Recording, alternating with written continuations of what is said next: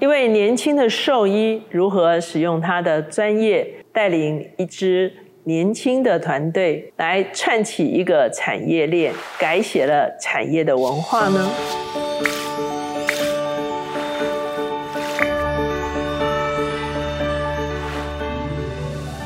大家好，我是乔美伦老师，每周一次在乔氏书房和大家见面。今天我们的单元是阅人如书。今天我们所要介绍的这本书就是《做一件只有你能做的事》。这本书的作者是谢奇瑞，他是正大新闻的毕业生，他担任媒体记者，然后也在出版社从事写作的工作。这本书主要介绍的对象呢？其实是龚建家，他是一位年轻的兽医师，大家都称他叫做阿家医生哈。那他是少数在台湾的所谓大动物的兽医，他每天穿梭在各个不同的牧场，看到了诺洛农辛苦的生活。在食安风暴的中间，他决定成立社会企业，叫做鲜乳坊，替很多的牧场独立啊收取乳源，也让消费。者能够更安心的在啊食安问题上面没有后顾之忧哈，所以呢这本书基本上就是介绍龚建家如何成立鲜乳坊的一个过程。事实上，我也曾经在 Good TV 的职场新视野里面曾经访问过龚建家他的心路历程哈，那一集叫做“民以食为天”，他自己是所谓的啊天龙国的人哈，他其实是台北人，高中的时候是建中毕业哈，那他大。学的时候呢，考到中心的兽医系，其实这是他第五十六个志愿哈。当时哦是非常想要重考，最后呢在想说还是去读读看。可是，在他学习的过程中间呢，他发现大家倾向走小动物的科别，而在台湾大动物的这个兽医呢是严重的缺乏，所以他最后呢选择走大动物的学科哈。过去的这个成长过程中间呢，其实就已经有非常多热血的过程哈，他曾经在当兵的时候，在军犬组这一个部分来服役，他发现军犬最多只能做到八岁就必须退役。那因为他们不能够被放养到民间，所以他们所受到的对待哈，其实是非常不理想的一个情况。他就尝试要为这些。退役权哈来争取权益，那他跑了非常多的单位都没有被受理，他就写了一个在布洛格写了一篇文章哈，广为转发，就引起了啊媒体的注意哈，甚至媒体要来访问他，那他就受到了很多上级的压力哈，就是要求他立刻把文章撤下来哈，不可以接受媒体访问等等。最后呢，透过了很多的立法委员等等的奔走哈，最后呢可以合法的让。退役权由民间人士来收养。那他兽医毕业之后呢，他就选择进入到一些公司哈，来帮助很多不同的牧场哈，来为这些牛只做医疗哈，或者是检查，就发现。大部分的弱农哈遭遇到的对待哈，或者是他们拿到的这个回报哈，被压缩的。那二零一四年的时候，刚好就是一个很严重的食安问题。那在这个时候呢，很多的牧场哈想要改变这一个商家，所以就在这个过程中间，他希望能够让小农可以有更合理的利润，也帮助他们提升这个牧场的经营管理，甚至是牛只的啊营养啊，牛只的。照管的这些东西，所以他当时候呢就已经兴起了创业的一个想法。他当时候报名了一个 Alpha Cam 网络行销的课程。那在这个课程中间，他们都要写案子哈，试着写了鲜乳坊的这个提案哈。没有想到这个提案受到老师跟其他同学非常大的欢迎，尝试推到这个网上，结果就收集到了三千多个邮电的回应。到了二零一五年的时候，他就发现这个案子可能是可行的，所以他就。开始线上集资哈，第一次呢就集资到了六百万。有五千多人回应预购他们的鲜乳哈，那他的鲜乳走的路线呢，就是每一个牧场是独立的乳源，要替他们做出口碑哈，做出这个差异化来。那他当时哈，他们有三个人共同成为创办人，除了龚建家之外，还有一位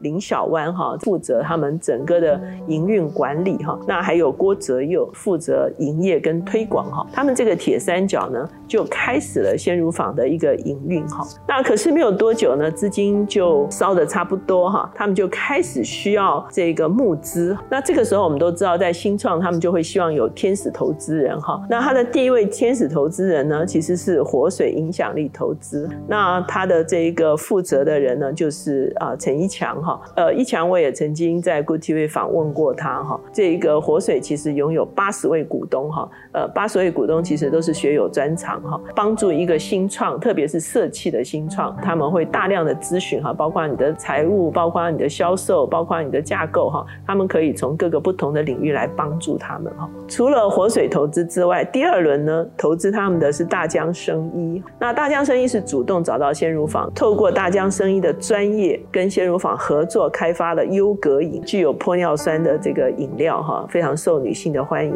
到了二零二一年的时候呢，中信创投也主动找上他们哈，因为这个时候我们都知道金融界已经开始走这个 ESG 的标准路线哈，也就是他们投资的对象必须是跟环境有关系的哈，而且呢，中信他们也发动了大量的内部团购哈，来支持鲜乳坊的发展。有一次，这个龚建家去参加这个。AAMA 哈，它是一个所谓台北摇篮计划。他们后来有一个分享会，那主持人就问他们说：“创业家最重要的特质是什么？”那问到龚建家的时候，他的回答让主持人非常的意外哈，因为他的回答是善良。他就提到说，他曾经有过一次被背叛的经验哈。他也提到《小王子》里面的一段对话，他说：“狐狸说，真正重要的东西。”要用心去看，真正重要的东西用眼睛是看不到了。所以对龚建家而言，他的初衷就是希望牧场可以得到合理的对待，重新定义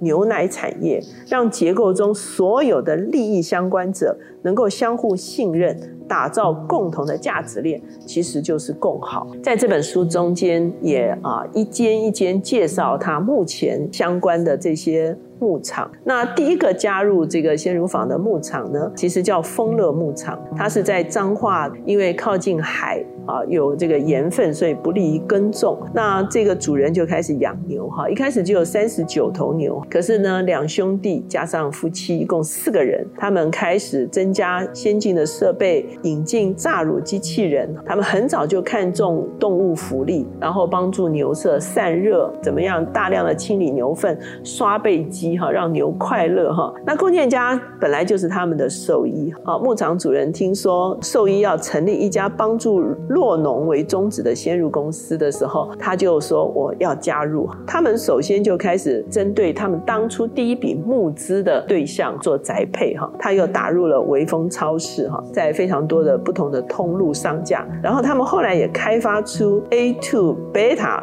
酪蛋白鲜乳哈，针对有些人这个不能够喝牛牛奶哈，开发出来的。那第二个加入他们的牧场叫做嘉明牧场，它是在云林，是第二代的养牛。户，他们跟鲜乳坊合作的时候呢，就开发了小瓶装，打进了全家的超商。当这个二零一九年嘉明牧场的第三代他们没有接手的时候呢，龚建家也为他找到了接手的团队哈。他们改善牛舍，看重劳工的权益哈，规划升迁制度，生涯发展，年轻人就愿意待在牧场了。那第三个加入他们的牧场是幸运儿牧场，也是在云林这个地方。他们本来是在台北工作。那因为太太回来待产哈，后来先生也就回来啊家乡，就开始了这个牧场哈。他们的牛奶的品质非常好，它的牛奶体细胞数哈比 A 级的鲜奶还要好，所以呢，他们后来就主动问龚建家说：“你要不要第三家牧场？我可不可以加入？”所以二零一八年的时候呢，